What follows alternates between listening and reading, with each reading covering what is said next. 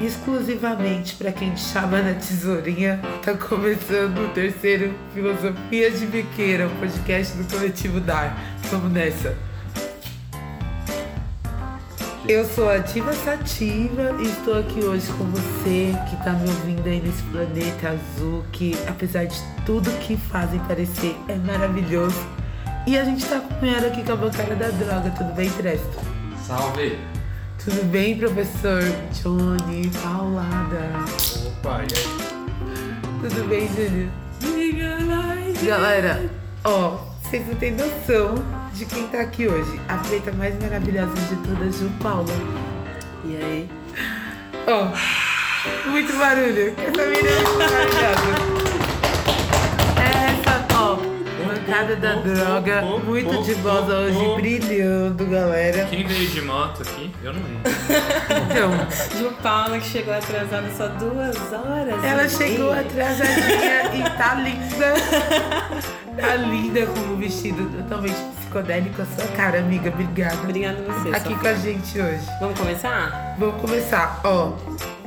Você já sabe, aqui a gente chava, bola e acende todos os assuntos relacionados a drogas. E hoje a gente vai aproveitar a presença da nossa diva, a Ju Paula, pra a gente vai chavar, bolar e acender os modelos de legalização. Vamos nessa? Vamos chavar. As pessoas podem ter reconhecido já pela minha voz sensual, mas eu acho que vale, né? Me apresentar, então eu sou Juliana, mas também nas horas vagas e não tão vagas, eu sou a Mona Brisa, que apresenta o Fritos e Famosos aqui nesse podcast que vocês tanto amam. E a gente vai falar um pouquinho sobre os modelos de legalização da cannabis.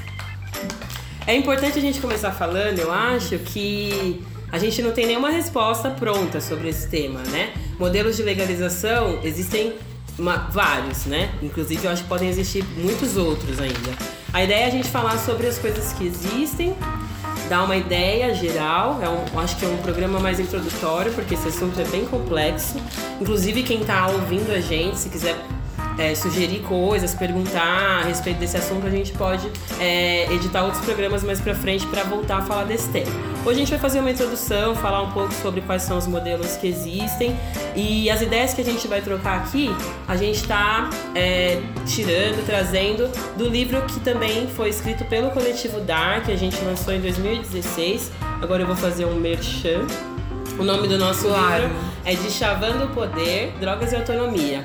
É um livro onde a gente conta um pouco da história do coletivo, um pouco da história da marcha, como essas histórias se entrelaçam e quais são as ideias, as propostas, os sonhos e as loucuras que a gente tem com relação ao fim da guerra às drogas. E vem uma seda. E vem uma seda na Galera, e além de vir uma seda na capa, é um livro maravilhoso de se ler. É um livro muito importante, tipo, me formou muito enquanto. Me forma, né?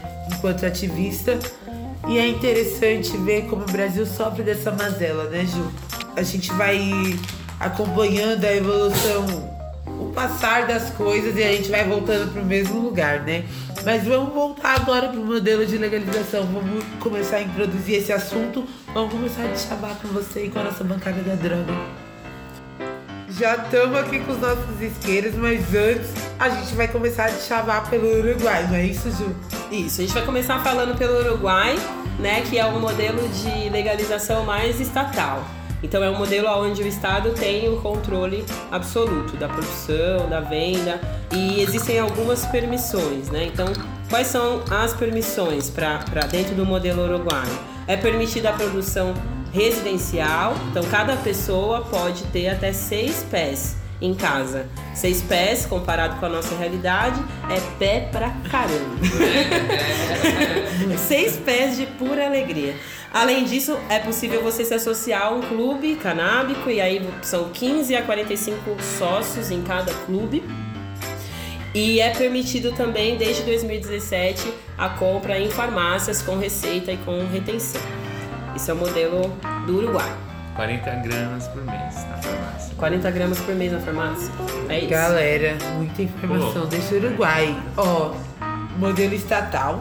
Isso. Então a gente vai falar só um pouquinho sobre como é e depois a gente pode levantar um pouco dos pontos Positivos, né, negativos, isso, vamos é isso aí. avançando. A galera de casa, ó, esses ladrões de bico não tem pressa nenhuma.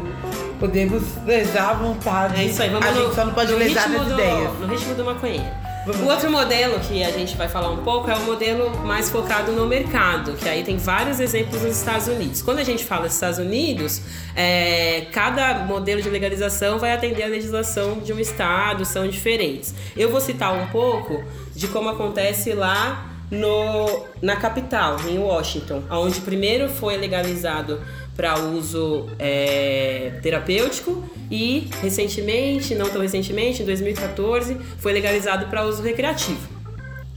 Então é um modelo que tem é, ênfase no mercado, é um modelo liberal, é, pode ter propaganda, pode ter sintetização da erva, pode ter relação da maconha com outros produtos que são vendidos, inclusive isso acontece bastante.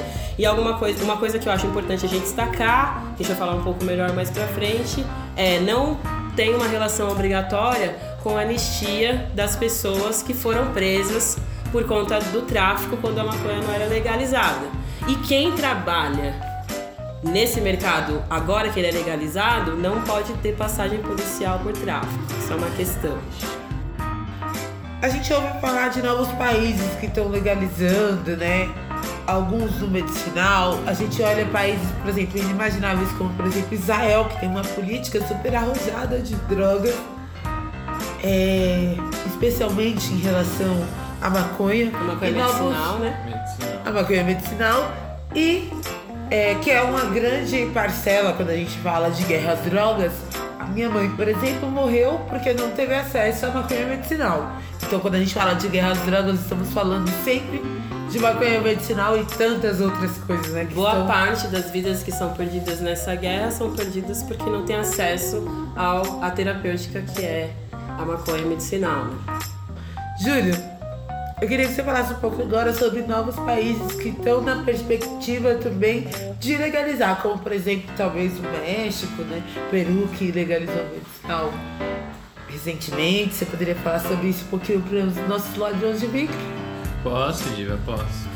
É, então, mano, ó, é, tem essas duas perspectivas em geral, né? Mais para analisar do que tanto na prática, do mercado e do Estado.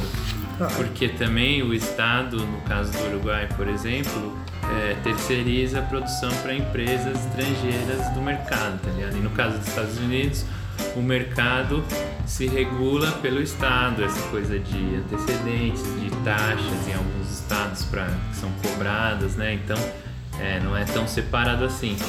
É, recentemente teve o caso do Canadá, né, no ano passado, que legalizou também, não só para todos os fins, né, legalizou, que nem o Uruguai. Acho que além do Canadá, o que está para acontecer agora é a legalização no México também, né? O México é, já via judicial, já descriminalizou e já legalizou a posse para qualquer uso, né? Então as pessoas estão pegando autorizações. O Gael Garcia rolou esses dias Eu a ia falar dele notícia. agora, gatíssimo, hein, galera? Então. Busque na internet Ele pode fumar maconha. que ele pode fumar maconha. E lá já tá um processo, já foi anunciado pelo presidente novo, o Lopes Obrador, e tipo, é uma promessa lá, porque lá a questão da violência é muitíssimo forte, né? Muito ligado à questão do narco. E aí rolando isso vai ser tipo toda a América do Norte vai ter experiências de legalização, né? Os Estados Unidos não é todo legalizado, mas tem Estados Unidos, tem vai ter o Canadá e vai ter o México, né? Então é, já estamos vendo no mundo rolando experiências, né? Aquele papo de se legalizar, fuder, o que, que vai acontecer. Já tem vários países e não tá acontecendo nada de mal, né, na prática. Isso aí, quando a gente fala de legalização, de país que já legalizou, principalmente países no mesmo continente, vizinhos, pá, muito próximos de nós, dá aquela sensação de que, mano, que da hora, quero que legalize, não importa como, e pá. E aí eu acho que é legal a gente falar um pouco do que, que é foda nesses modelos, né, que a gente citou. Então, rola uma legalização, yes, mas ela segue alguma organização, que é um dos modelos que a gente está tratando, como que esses modelos também podem impactar negativamente. A galera acha muito que legalizar a todo custo, né? E a gente não acredita que os, os fins justificam os meios, né? Fala sobre isso, gente deixa ouvir. É isso, Diva. Eu acho que legalizar é você criar regras para uma parada acontecer. E beleza, assim, a gente também não é a de todas as regras, né? Só quase todas. Mas enfim, a ideia é que eu acho que o primeiro problema, que é enorme, talvez ele baseie todos os problemas, é o fato de que quem cria essas regras não é necessariamente quem vende e quem usa drogas. Quer dizer, é quem vende, né? Porque os políticos, mas não é quem usa. E aí, eu tô falando de quem vende lá no tráfico, na quebrada, né? Então, quem tem contato direto e que sofre os efeitos das drogas e o efeito da guerra às drogas, precisaria ter mais voz e vez nesses processos de legalização. Né? Então, quando a gente pensa em construir regras, como que eu posso dizer uma regra que é boa para você? Sim, se você Eu não posso dizer uma regra que é boa pra mim e a gente pode pensar numa regra que é boa coletivamente, né? Sim. Então, como essas regras são criadas pelo Estado e pelas pessoas que querem também lucrar, inclusive, com a legalização, senão elas não seriam aprovadas, é, tem algumas coisas que impactam muito. Por exemplo, quando você está num modelo estatal, é, uma prerrogativa é de que você dê os seus dados, as suas informações, que você se cadastre como um usuário ou como uma pessoa que vai plantar. Isso quer dizer que você está fornecendo os seus dados para o governo, para o Estado. Pô, vamos trazer essa, essa questão para o Brasil. Quem é que quer fornecer os seus dados e dar mais informação para o governo brasileiro, para o governo que a gente tem? Né? Para um Estado que mata, para um Estado que encarcera, que tortura, que persegue, que proíbe, né? que proíbe inclusive vidas né? das pessoas pobres, das pessoas da quebrada. É para esse Estado que a gente quer dar as nossas informações e fazer o nosso cadastro de usuário? Sim, e a gente não sabe pra que essas informações serão colhidas, né? Piores coisas A gente possíveis, não para ajudar mais sabe. que não vai ser, né? É por isso que a gente tá chamando desse assunto, galera. Porque é isso. Quando a gente fala em legalização, porque a gente quer algumas mudanças. E essas mudanças a gente quer chegar em um destino, que é o fim da guerra às drogas.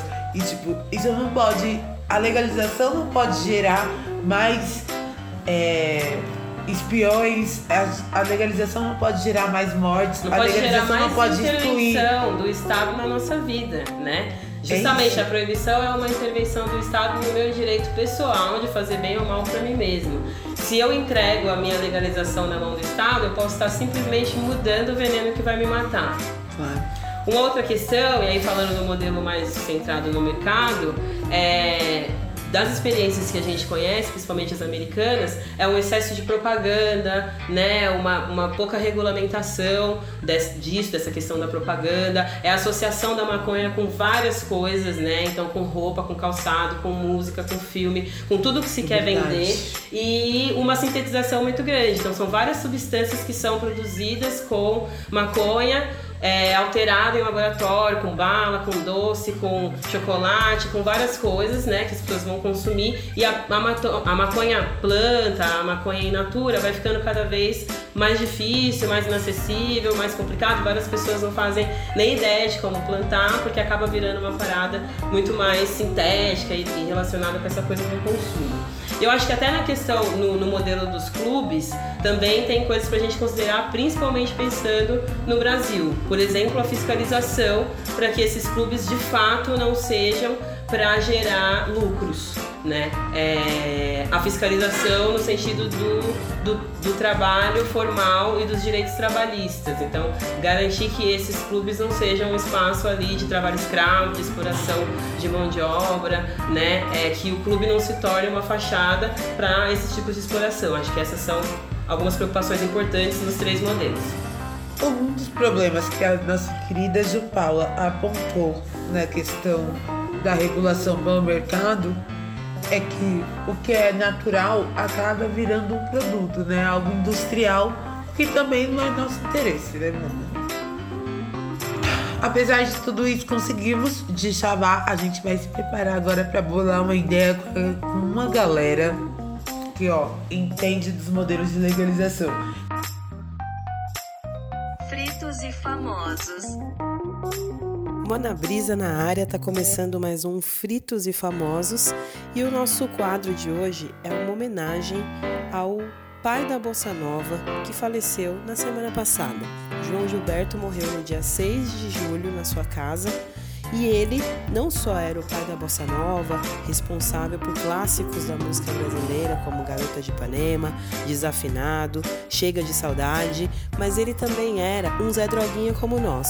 Aliás, o apelido dele era esse mesmo, Zé Maconha. João Gilberto foi um usuário de maconha desde os 20 anos e fez uso da erva por toda a sua vida. A maconha acompanhou João Gilberto durante toda a sua trajetória. Inclusive enfrentou brigas lá no apartamento dele no Leblon com os vizinhos por causa do cheiro, mas nunca deixou de fumar. Afinal de contas, sem ela não há paz, não é mesmo? E não tem uma melhor maneira de homenagear o pai da bossa nova, nosso querido Zé Maconha, senão com um cantinho, um violão e um baseadão na mão. Siga em paz, mestre. Interrompendo a larica, voltamos pra bolar umas ideias, galera. Ouve esse povo que eu tô bolando meu tabaco, tô terminando meu lanche e a gente já volta pra acender. Enquanto isso, vamos lá. Meu nome é Rebeca Lerer, eu sou jornalista e ativista de direitos humanos. Bom, quando a gente pensa em modelos de regulação da cannabis, é, a gente tem que levar vários fatores em consideração. E acho que alguns países e lugares que já avançaram nessas políticas é, dão boas ideias de como a gente poderia chegar num modelo que funcionasse bem para o Brasil. É, então, nos Estados Unidos, você tem estados né, pioneiros como Colorado, que fizeram uma regulação do uso adulto da maconha muito com uma visão de mercado e mas mesmo assim uma visão incompleta da cadeia produtiva, né? Então lá, por exemplo, rolaram alguns problemas de é, cultivos de alimentos como frutas, perdendo espaço para cultivos de maconha. É, questões de contaminação de cultivos de pestes e uso de determinados fertilizantes. Então, né, como uma commodity agrícola, toda a cadeia produtiva da, do campo até ou do jardim até a prateleira é, tem que ser considerada, né? Então isso mais do aspecto produtivo. E aí tem a questão do acesso, né? Porque a maconha tem vários usos e é difícil você fazer uma regulação que contemple todo o perfil de uso que a cannabis pode oferecer e especialmente a planta cannabis como um todo, né, em função também dos usos industriais e etc.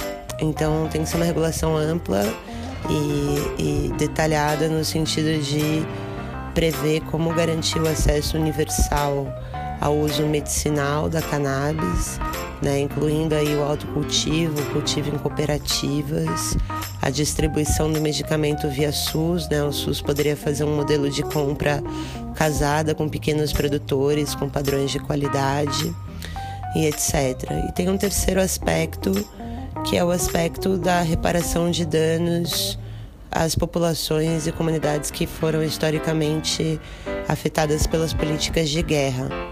Então não adianta também fazer um modelo de, de regulamentação que, do ponto de vista econômico, não preveja políticas de compensação e de investimento em moradia, mobilidade, educação, lazer, cultura, saúde pública, saúde mental e todo o leque de questões cidadãs que não por acaso, né, por uma missão histórica do Estado, acabam se concentrando nos mesmos locais que hoje abrigam o varejo do mercado de drogas. Então, essa questão econômica de como um modelo gere recursos, seja através da arrecadação de impostos e tributos, seja através de uma taxa coletada junto às empresas que forem entrar, seja através de programas de treinamento e inclusão é, dos jovens dessas comunidades no mercado lícito e regulado. Né? Todas as lajes de favela poderiam virar grandes jardins. Então, enfim, acho que precisa ser uma visão realista, pragmática, mas também inteligente e com um recorte racial e territorial e de classe. É, só para complementar, é, na, na questão da reparação de danos, né, no modelo de regulação, também tem que prever a revisão é, das condenações e das prisões efetivadas em nome da guerra às drogas. Então, é, especialmente jovens que foram presos portando pequenas quantidades de drogas, sem armas, sem associação criminosa, né? Segundo pesquisas, formam até 30% dos presos por crime de drogas. Essas pessoas elas precisam ter seus casos revistos e, e serem anistiados e reinseridos na sociedade. É, eles não podem continuar pagando uh, por um crime, uma atividade não violenta, numa, numa situação em que a política seja profundamente transformada. Isso está acontecendo, por exemplo, na Califórnia, o procurador de São Francisco, ele anistiou quase 100 mil pessoas é, condenadas por questões relacionadas à maconha no estado da Califórnia e limpou os históricos, né, uh, os BOs de todas essas pessoas em função da regulação da, da cannabis no estado em 2016. Então esse é o tipo de ação prática que tem que vir colada a qualquer política de regulamentação de mercado da, da maconha no Brasil. Olá, meu nome é Gabriela, eu moro nos Estados Unidos há praticamente dois anos. Ah, eu moro no estado do Michigan e aqui onde eu moro não é liberado ainda o uso da maconha é, para nenhum fim, seja ele medicinal ou para consumo. E eu estive na última semana no Canadá, em Toronto, é, durante 10 dias.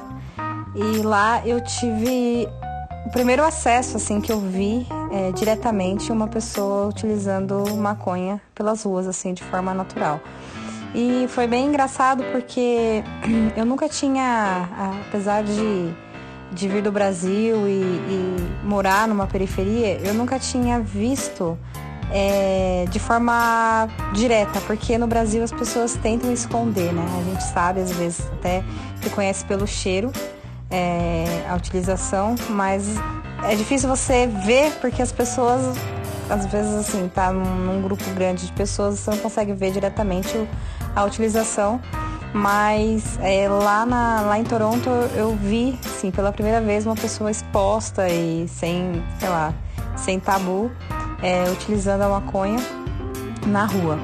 E eu vi também, assim, a forma de exposição disso, desse comércio, é, como, como era feito. E é de forma bem organizada, é, são lojas é, especializadas, como a gente também tem lojas de tabacaria no Brasil, como aqui nos Estados Unidos também eu já vi algumas. Lá eles têm umas lojas é, que vendem é, seda, a própria maconha. Eu vi um cara carregando uma muda é, na bicicleta é, saindo de uma dessas lojas, eu achei super engraçado porque eu não imaginava que foi, foi assim, um impacto grande é, quando eu vi ele passando, porque eu nunca tinha visto a planta em si. Né? Se eu já não tinha visto uma pessoa utilizando, né, quem dirá ver a planta. Mas vi a planta natural e foi muito, muito engraçado, assim, essa primeira, esse primeiro contato. E o cara saindo da loja com, com essa mudinha na bicicleta tranquilamente e indo pro destino dele para casa, enfim, não sei para onde ele estava indo, mas, né, é, eu não sou é, é, usuária, é, a minha, a minha visão sobre, sobre a, a maconha em si, ela mudou um pouco depois desse contato que eu tive, né, mais abertamente, assim, lá em Toronto. E, sim, são várias lojas, é, e as lojas elas ficam abertas no horário normal, é, comercial. E a restrição do uso é como a restrição do tabaco, né? Então você não pode entrar em locais fechados e fazer consumo de, da, da, da maconha ou do cigarro é, em dentro de shopping, dentro de lojas, como a gente já vê naturalmente é, essa restrição para o tabaco né, no Brasil e até aqui mesmo nos Estados Unidos. Eu ainda não tive a oportunidade de visitar um outro estado aqui que seja liberado, né, o consumo para ter esse, esse parâmetro, né, para conseguir comparar um lugar do outro. Mas é, eu achei muito interessante e não foi algo que me incomodou, né? Então, é, eu como não sou usuária, é, não tenho é, contato com isso diretamente, mas ver essa liberdade, ver essa, essa parte comercial foi bem interessante. É, então mudou um pouco a minha visão sobre, sobre como seria, né? Porque a gente às vezes tenta imaginar como isso seria. Tá certo que tudo muda de lugar para lugar, de região para região, de cultura para cultura, é, mas ver essa forma é, sem tabu voltada para maconha foi muito, foi muito assim, muito interessante. Eu moro no Uruguai desde 2017 e eu mudei para cá por conta da legalização, né? Desde que a lei foi implementada, eu acho que conseguiram ir avançando bem dentro do modelo sugerido. Né? Hoje as farmácias, é, você compra a grama por 200 pesos, que são mais ou menos 6 dólares. E Porém, tem os problemas que é, por exemplo, um, os bancos que agora estão fazendo, é, ameaçando as farmácias que se eles não pararem de vender, eles param de trabalhar com o banco, né? que é um, um problema que vem dos Estados Unidos. Então, muitas farmácias estão duvidando se continuam a vender ou não, é, por conta disso, né? E fora isso, é, tem a questão da variedade para o consumidor, e tem uma variedade, você tem a, a sativa e a índica e a CBD. E também é, tem o problema da quantidade de locais. É, não são muitas farmácias que vendem, a maioria delas está muito centralizada. Então o interior do país é carente desse atendimento. Os clubes, é, eles uh, têm primeiro lista de espera é difícil você achar um clube que você já possa entrar e se você acha um clube já é muito caro, justamente por essa concorrência e, e pela carta de variedades que eles oferecem, né, como diferenciação. É, e e para o clube o problema uh, que eu acredito que eles têm agora é do excedente, né? Então existe um excedente que eu acredito que está previsto de ser utilizado no clube para os próprios associados também, para a produção de outros produtos para os associados, mas isso ainda não acontece. E também se fala de como de repente esse excedente poderia ajudar nas farmácias. E o autocultivo é, são seis plantas por, por pessoa, 480 gramas por ano, que para muitas pessoas é pouco. É, seja para produção de remédio, seja para uso pessoal, manejo de dor, enfim. E o problema de importação de semente, que não se pode importar, então de onde vêm as sementes, como a gente sabe a qualidade delas, como se protegem as sementes locais, né, porque é uma questão botânica. Então, como se faz essa proteção? É, isso aconteceria com a maconha ou com a uva ou com o abacaxi. Importar semente não é uma questão muito simples. E o cânhamo, esse eu acho que é o que vai mais devagar. Não, você não vê ainda a promessa da, das casas de cânhamo acontecendo. Porém, os produtores estão aí, os investimentos estão é, rolando, as licitações. Inclusive, abriram mais licitações para fornecedores de, da farmácia, né, produtores para as farmácias. E existem investimentos vindo, muita, muita coisa né, dos Estados Unidos. E na parte médica, assim, tanto médica como das pessoas. É, os médicos ainda têm muito, muito medo. Você tem médicos que, que tratam, enfim, é um grupo pequeno ainda, mas existe. Mas no geral eles ainda têm muito medo. Eu, eu me trato no Hospital das Clínicas, eu tenho cirrose, estou, estou em lista de transplante. E meus médicos ainda têm muito medo mesmo com os estudos que, que favorecem o uso do CBD, por exemplo. Eu acho que o que o, o Uruguai precisa se preparar mesmo são para os turistas, eles estão aqui, eles compram, eles querem. A lei não abarca eles e esse mercado acontece. Então eles vão ter que enfrentar isso em, em algum momento. Salve, salve! Aqui é Robertinha, enviada internacional do DAR, diretamente de Barcelona. Eu passei por Barcelona, Berlim e Amsterdã. fumei maconha nos três lugares. Daí eu vou falar um pouquinho de como foi em cada um. Barcelona é o mais legal, eu achei. Por quê? É, são os clubes que são clubes de consumo. Então, tava trocando ideia com a menina que faz parte de um dos clubes e ela falou assim, ó, aqui não é que tá legalizado. Tipo, a, a gente tá num limbo legal aí, já já a gente consegue, mas o importante é que conseguiram dentro da brecha é, construir esses clubes. Ela falou assim, ó, aqui se você provar que você. Eu falei assim, e cultivar? Ela falou assim, não. Então, não é, não pode. Cultivar você não pode nem ter em casa. Mas se você provar que é pro seu consumo, tudo bem. Então os clubes entram nessa brecha legal e é, são consumos coletivos. E de fato é um espaço, me pareceu um espaço de relação entre as pessoas, sabe? Tinha um monte de gente, um monte de lugar diferente.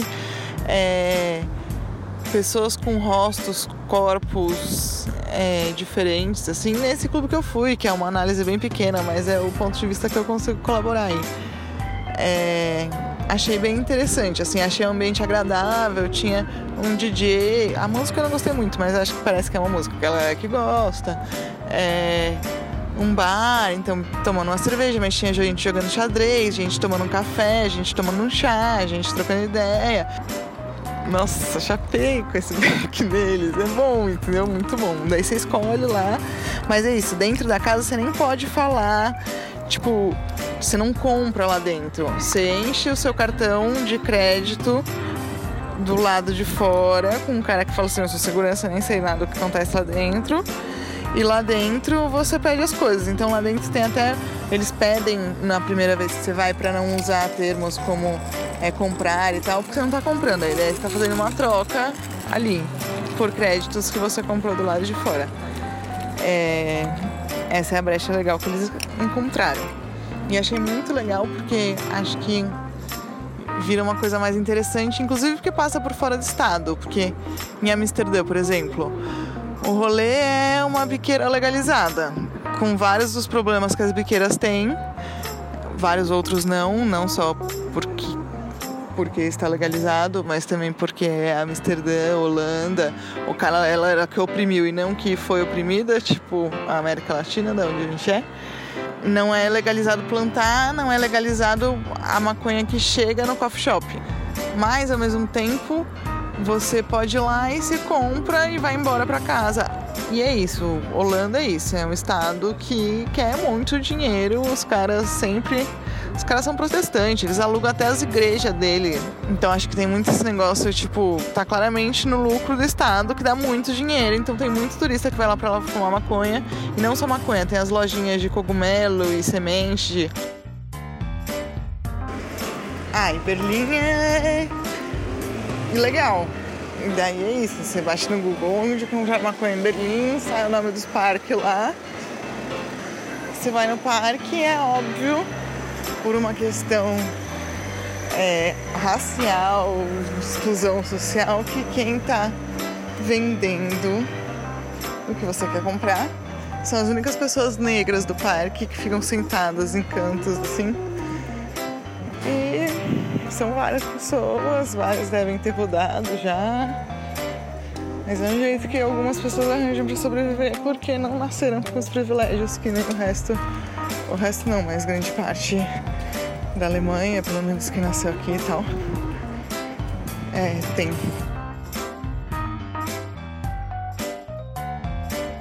Olá, boa tarde. Meu nome é Rafael Zanato, eu sou historiador. Eu estou aqui a convite do coletivo Dardes, Entorpecendo a Razão, para falar um pouco para vocês sobre o associativismo canábico.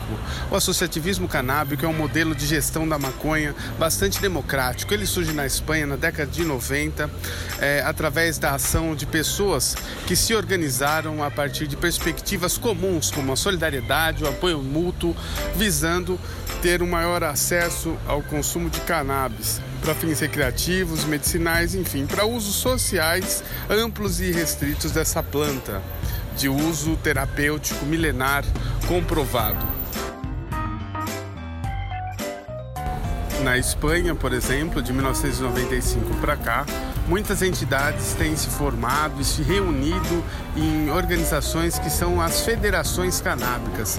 As federações canábicas elas podem funcionar uh, tanto com um aspecto nacional como um aspecto regional. A gente tem, por exemplo, a Federação das Associações Canábicas uh, da Espanha, a gente tem as federações que são já regionais, como a CATFAC, que é da Catalunha, e a Federação Andaluza, né, que é do estado da Andaluzia. Todas essas federações é, agremiam em seu interior uh, propostas bastante específicas que regem as suas normas de conduta, a sua missão, as suas boas práticas, elementos fundamentais para que o paradigma associativo uh, floresça e se consolide na Espanha como um espaço que permita o acesso amplo e restrito da cannabis a pacientes, a usuários e a todos aqueles que querem, de certo modo, ter os seus destinos ligados a essa planta ao lado do Uruguai, onde as associações canábicas estão em franco processo de expansão. A Argentina atualmente conta com mais de 30 entidades eh, agremiadas na FOCA, a Frente de Organizações Canábicas Argentinas. A FOCA visa estabelecer um espaço onde as entidades possam dialogar sobre os rumos e os caminhos e as estratégias que visem fortalecer a difusão do associativismo no país. Seguindo a perspectiva de uma sociedade democrática, assim como a Argentina, o Brasil tem em sua sociedade civil entidades organizadas que lutam pela regulação da cannabis para seus diversos fins, como recreativo, medicinal, religioso. Todos esses fins, essas finalidades, esse uso social, eles visam simplesmente amparar os direitos dos cidadãos. Os cidadãos eles têm direitos, né?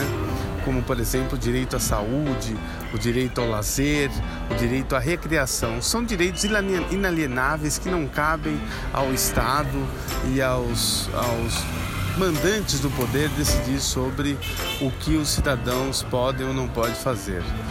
Por todos esses motivos apresentados, acredito que o associativismo canábico pode contribuir para a redução dos índices de criminalidade, para o maior acesso de pacientes ao, ao a medicamentos e terapias que podem é, trazer alívios imediatos e de longa duração aos seus tormentos, para que nossa juventude tenha direitos, que não seja humilhada nas ruas, para que os usuários não sejam tratados como cidadãos de segunda classe.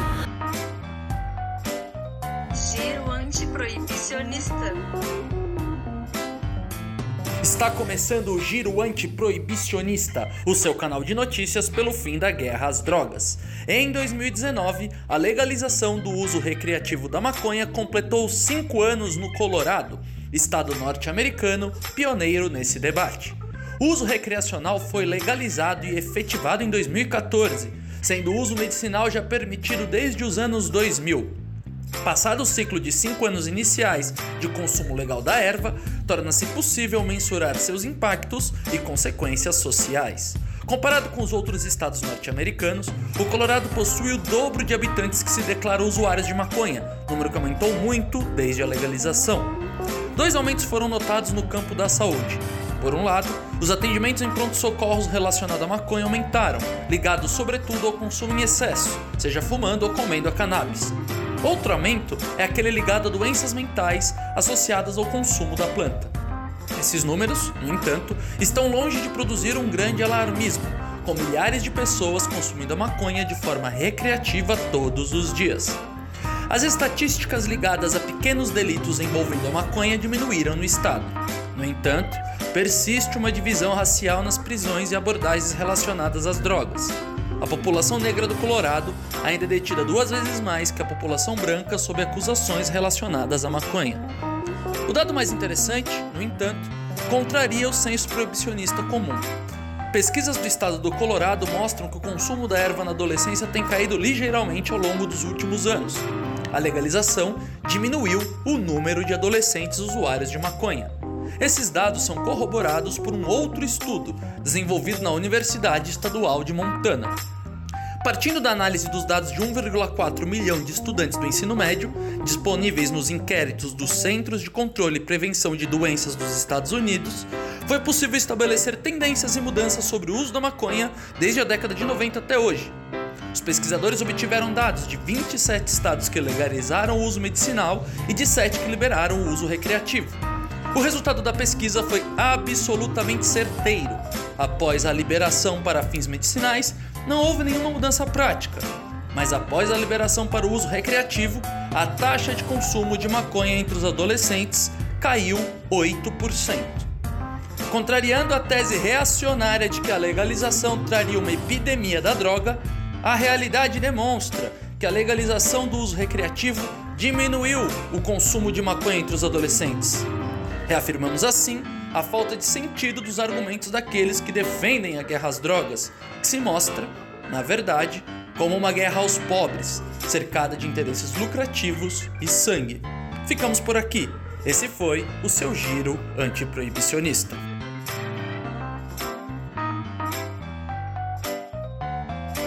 E gente vai voltar para acender agora o nosso assunto de hoje aqui com Filosofia de Biqueira, que é modelos de legalização.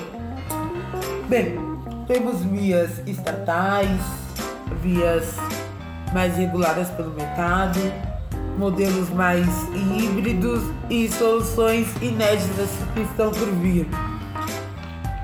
Do que, que a gente não abre mão, presto, nesses modelos? Importante lembrar, como o Júlio falou no começo, que não tem exatamente um. A Jupa também falou bastante que não tem exatamente um modelo certo, uma fórmula certa. Tudo vai nascer da luta, das construções que a gente for fazendo em torno desse tema muito importante aí. E é muito importante falar dos modelos de legalização justamente para isso. O que a gente pode dizer é que tem coisas, alguns pontos que a gente, quanto coletivo, dá, não abre mão dentro de um possível debate de legalização das drogas, né? E aí vou pedir ajuda, vou pedindo ajuda aqui da bancada para me completar, mas eu posso falar alguns, né? O primeiro deles, ponto que a gente não abre mão, é legalização para todos os fins. O recreativo, medicinal, religioso, para todo e qualquer fim que possa ter na, na maconha e em todas as outras drogas, né? Uma legalização total. O segundo ponto que a gente acha que é muito importante é a anistia para todos os presos.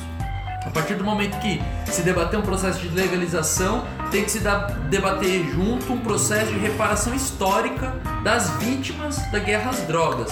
Porque é isso que tem que envolver dentro do debate de legalização e, sobretudo, tirar da cadeia esses presos que estão lá lotando os presídios de maneira muito injusta, uma grande parte sem julgamento.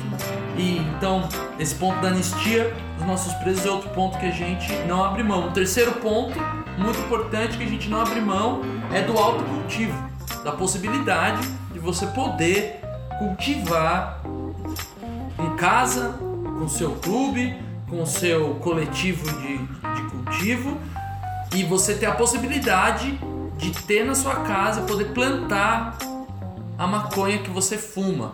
E aí você não favorece nem uma iniciativa que é pelo Estado, nem uma iniciativa que é pelo mercado privado, que ainda é, me parece pior ainda. E então esse é o terceiro ponto que a gente não abre mão, a possibilidade do autocultivo da nossa maconha. Sim, você falou sobre o cultivo. O cultivo é muito importante porque te dá total autonomia. Júlio, quer completar? Não, é isso aí, mano. Acho que é fundamental isso que o Presto falou e a gente pensar que, do nosso ponto de vista, de quem não tá no rolê do poder, das leis e pá, a gente tem algumas, muitas coisas que a gente também pode fazer daqui, tá ligado? Que a gente pode é, seguir o caminho que a marcha demonstra e que é o da desobediência, né? Então, independentemente do caminho da lei estar tá indo para um lado ou para o outro, a gente vai desobedecendo até que ela vai se tornar o que ela sempre foi, né? Uma lei inútil, sem, sem aplicação, né? E também, ao mesmo tempo, também a gente garantindo que em qualquer contexto a gente vai garantir os nossos espaços de liberdade, de autonomia, né? Tá ligado? Então, se fosse nos Estados Unidos ou se fosse no Uruguai, se fosse no Canadá, igualmente a gente teria estaria que tá tendo lutando por isso que o Press falou, né? Por, pelo plantio pelo envolvimento dos, dos principais envolvidos na, na, na distribuição, na produção, na venda, no consumo, os coletivos, associações, é, clubes, né? E não só para maconha, para todas as drogas. Então, é, que não seja uma legalização que vai tirar é, do jeito que tá, mas que vai concentrar na mão de uma, duas grandes empresas, que tente incluir o máximo de pessoas, que pense nas pessoas que estão presas, que pense na reparação. Então, mano, essas coisas independem dos modelos e estão na nossa. É, o nosso papel, né? O nosso papel como, como usuários, como os traficantes que somos todos, é defender isso, né? E garantir os nossos espaços, porque os caras também não vão, né? Não vai ser as empresas que vai fazer isso. Verdade, Ju. Acho que falando dessa fita da autonomia, também é importante a gente pensar nas pessoas que são um número bem pequeno comparado com a totalidade, é importante lembrar, mas das pessoas que têm problemas com o uso de drogas, né? Então, quando o Júlio fala da gente garantir a nossa autonomia, a gente também pensar em garantir a autonomia dessas pessoas, delas terem um cuidado que seja escolhido, que seja voluntário, né? No momento no Brasil a gente está justamente vendo o contrário acontecer. A gente está dentro de uma política que está sendo proposta que vai obrigando as pessoas a serem tratadas, entre muitas aspas, em comunidades terapêuticas, em internações contra a vontade delas. Então, acho que pensar na autonomia também é pensar que eu, pessoa que tenho problema com o uso de droga, quero ter o direito de poder escolher ser tratado e escolher como eu quero ser tratado e onde, sem que isso seja imposto nem pelo Estado, nem pela minha família ou por qualquer terceiro. E eu acho que outra coisa importante também é não lutar apenas pela legalização de uma substância. Então, quando a gente fala da marcha da maconha, é, a marcha da maconha é um símbolo, né, mundial. É porque a gente ama ela muito. Sim, Mas é obviamente, é, dentro da própria marcha de São Paulo, por exemplo, a gente tem bloco psicodélico, a gente tem o bloco da Craco No coração cabe vários. No coração Não. cabe todos. Então, Somos a favor da é o bala, espaço da gente, MD, exatamente, do êxtase, do lutar pela doce, legalização galera, de todas essas todos, drogas, de todas as substâncias, inclusive as que a gente nem sabe ainda que existem. né? Apresentem, galera. Já já gostamos. Apresentem. Ó, Já gostamos. A gente faz um apelo. Apresentem novas drogas. Quem conhece, por favor, deixa a mensagem aí na página. Então, assim, a gente fazer uma luta não só pela legação- da- a legalização da substância que eu gosto, não pela legalização da substância que é mais boazinha, não pela legalização da substância que é mais fraca, mas pensar numa legalização de todas as substâncias que seja construída por quem realmente sofre esses efeitos, como eu falei, os efeitos das drogas e os efeitos da guerra às drogas. Queria fazer uma pergunta. Já que a gente tá aqui com a estrela do nosso episódio, que é a Ju Paula, você vai fazer as honras da casa e a gente quer saber quem você taca fogo hoje.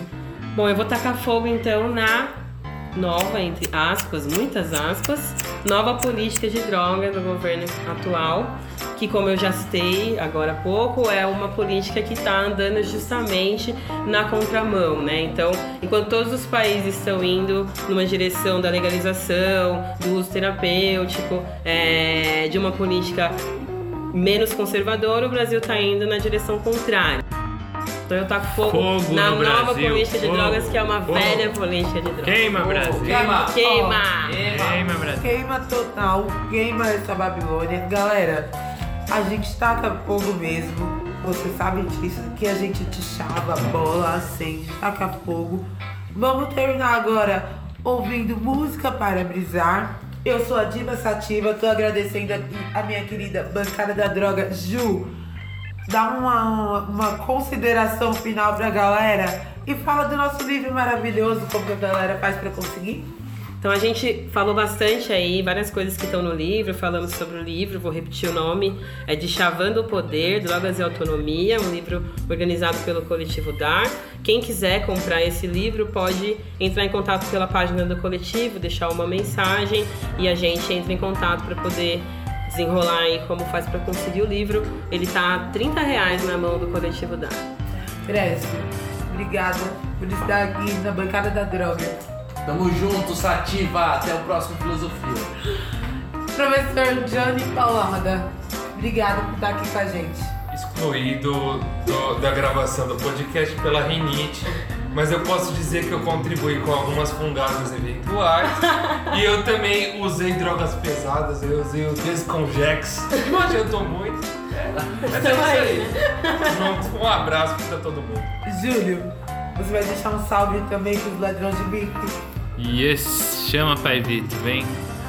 Ó, galera, eu sou ativa sativa, eu tô indo embora. Antes do Vai Vitor chegar com música para brisar, alguém quer deixar um recado? Ei, Bolsonaro, seu otário. Músicas para brisar. A coluna de Pai Vitor no podcast Filosofia de Biqueira.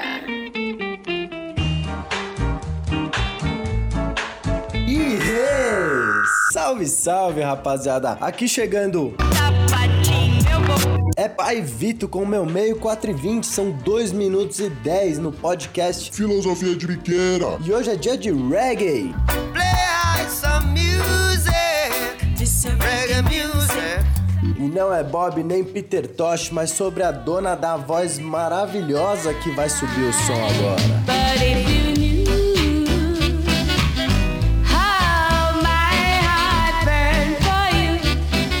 Nascida em Linstead, uma cidade a uns 40 quilômetros da capital da terra do reggae. A nossa homenageada de hoje se chama Phyllis Dillon e a escrita desse nome não é tão fácil de adivinhar, certo? Começa com PH para começar. Quem ficar na dúvida, dá o um salve aí que depois a gente ajuda. Mas ela nasceu em 27 de dezembro de 1944 certo? e se foi em 15 de abril de 2004. Ué, pai, então o que, que tem a ver? Tem a ver que é uma voz extremamente confortante para aguentar esses dias de frio e esse bando de retardado que governa o nosso país. Racistas otários, os deixei em paz. Eu conheci ela pela coletânea do coletivo You and Me on a Jamboree, que estuda o reggae, publica uma série de materiais muito legais, como artigos, podcasts, coletâneas. E a Phyllis eu conheci numa coletânea chamada In a Love Mood, que é tipo num clima de amor, certo? Sim, não é bem um reggae esse som, aliás. E a Phyllis trafegava muito nessa época do Rocksteady do final dos anos 60 e dessa rapaziada da Trojan Records. Ela lança o primeiro som em 1966 e a carreira dela dura uns 5 anos, até 71 mais ou menos, que ela vai para os Estados Unidos e vive uma rotina, né, das mulheres guerreiras que cuidavam da casa e trampavam em um banco, tá ligado? E ela só foi redescoberta em 98, seis anos antes dela nos deixar. E por hoje é só, rapaziada. Quem quiser algum link, avisa a gente vai fechar com uma música dela chamada Perfidia. Viva a filosofia de biqueira! Yes!